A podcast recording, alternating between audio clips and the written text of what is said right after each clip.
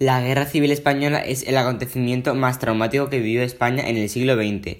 Fracturó profundamente a la sociedad española y su eco nos sigue llegando a la actualidad a través de libros, películas e incluso esporádicas apariciones en la escena política. En este podcast trataré desde los años anteriores a la guerra con sus respectivas causas y los años en los que se realizó la Guerra Civil Española.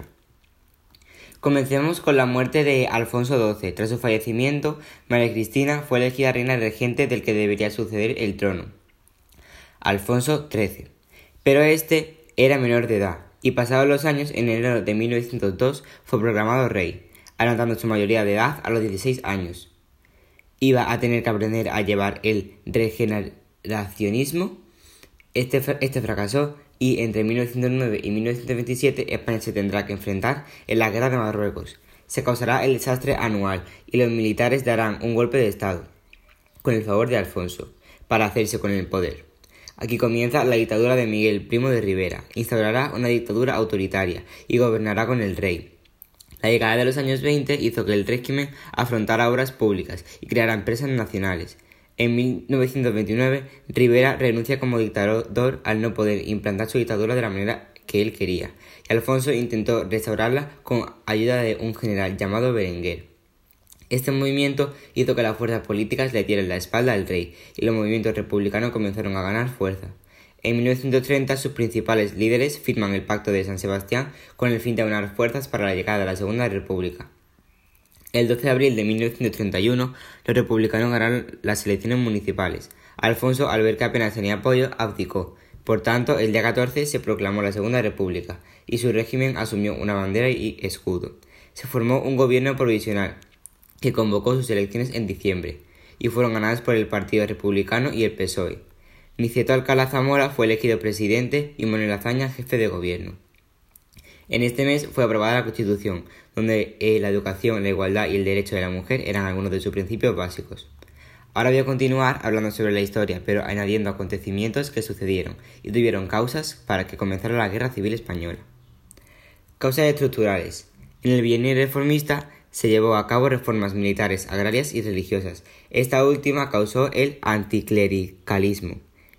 En el anticlericalismo, los republicanos desarrollaron una política represiva contra el clero católico, mediante la disolución de órdenes religiosas, la incautación de bienes eclesiásticos, la prohibición de ejercer la enseñanza y el desarrollo del laicismo pleno de la sociedad. Además, la Iglesia sufrió ataques violentos contra sus templos y clérigos por parte de las masas revolucionarias, liberadas de cualquier acción policial o judicial en su contra. Los autores de los atentados justificaban sus ataques contra la Iglesia por la supuesta connivencia de parte del clero con los terratenientes y caciques que perturbaban la injusticia social en España. Tras estos incidentes se llevaron a cabo reformas sociales, pero los problemas Mm, económicos cerraron la mayoría de estas. Pero la última medida llevada a cabo será la, reforma autonómica. Estas tuvieron una gran dificultad para ser llevadas adelante, sobre todo por la culpa de los militares de derechas, que dieron un golpe de Estado en agosto de 1932, y la oposición de la izquierda por las insuficientes medidas. La injusticia social. España se caracterizaba por grandes diferencias sociales entre una minoría con poderosos recursos económicos y una mayoría que sufría malas y hasta miserables condiciones de vida en el campo y la ciudad. Obreros y campesinos, incluyendo a la población infantil, trabajaban un gran número de horas a cambio de sueldos infínimos. Esta situación de justicia social no era criticada por parte eh, importante del clero de la Iglesia Católica. La ausencia de una clase media mayoritaria acomodaba e instruida dificultaba la paz social y la consideración de la democracia republicana. El fracaso de la clase política. Los partidos políticos de izquierdas y derechas fracasaron en la tarea de mejorar las condiciones de vida de obreros y campesinos y de mitigar las graves diferencias sociales. La reforma agraria se aplicó de forma lenta ante la falta de recursos económicos y encontró la férrea posición de, la, de los terratenientes, con miedo a perder sus grandes posesiones de tierra, base de, poder político, económico y social. Y por último, podemos añadir como causa estructural la grave crisis que afectó a España por el crack que hubo en la bolsa de Wall Street, Nueva York, en 1829. Esto se causó por el gran papel que tenía Estados Unidos en la economía mundial, ya que representaba un 45% de esta. El país español se vio muy afectado y todavía permanecía ese recuerdo en la gente.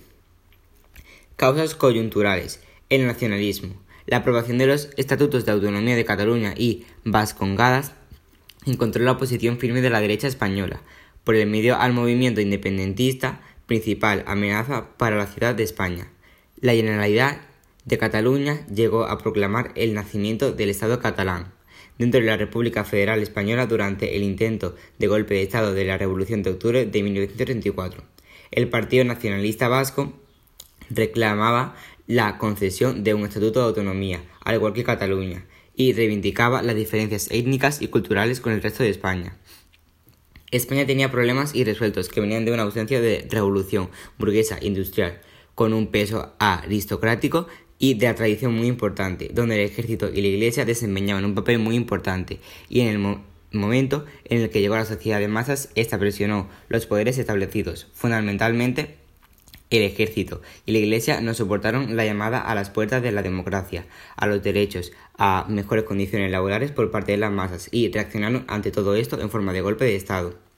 España era un país consustancialmente unido al catolicismo con el nacionalismo español había estado relacionado con el, con el, catolicismo, donde a partir del siglo XIX comenzaron a complicarse las cosas en España por la entrada de corrientes filosóficas, ideológicas, doctrinales y ajenas. Lo que hubo en realidad fue un ataque a los principios básicos de la sociedad española, y el ejército, la iglesia y la gente de orden tuvo que reaccionar.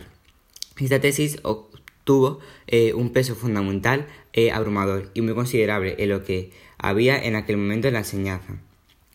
Se defiende que el caso de España no es tan excepcional, está dentro de la corriente que circula en aquel momento por Europa, porque las dictaduras impusieron a las democracias y la violencia se impuso a la paz en casi todos los países. Es decir, la guerra civil española está marcada en este contexto, pero solo se explica empezando porque una sublevación militar fracasó, no conquistó el poder y abrió la posibilidad de que gente que nunca hubiera tenido armas las pusieron al servicio de la política. Causas detonantes.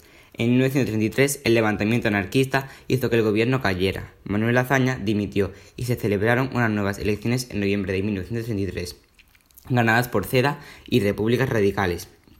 Estas darán lugar al bienio conservador, cuyo gobierno está exhibido por Leroux, que anuló todas las reformas y se avisó la conflictividad social en las calles. Apareció el partido de la Falange por Antonio Primo de Rivera.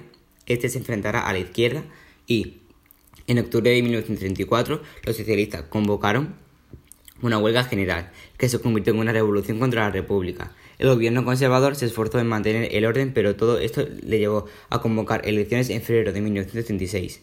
Manuel Azaña volvió y agrupó a todas las izquierdas en el Frente Popular, que ganó las elecciones, e intentó terminar con sus reformas, pero fue imposible. Em, fue asesinado el líder de Cera, José María Gil Roberts cuyo partido había ganado las elecciones de noviembre del 33, junto a él también el Partido de los Republicanos Radicales, como hemos dicho antes. Ahora voy a relatar dos acontecimientos del periodo de preguerra.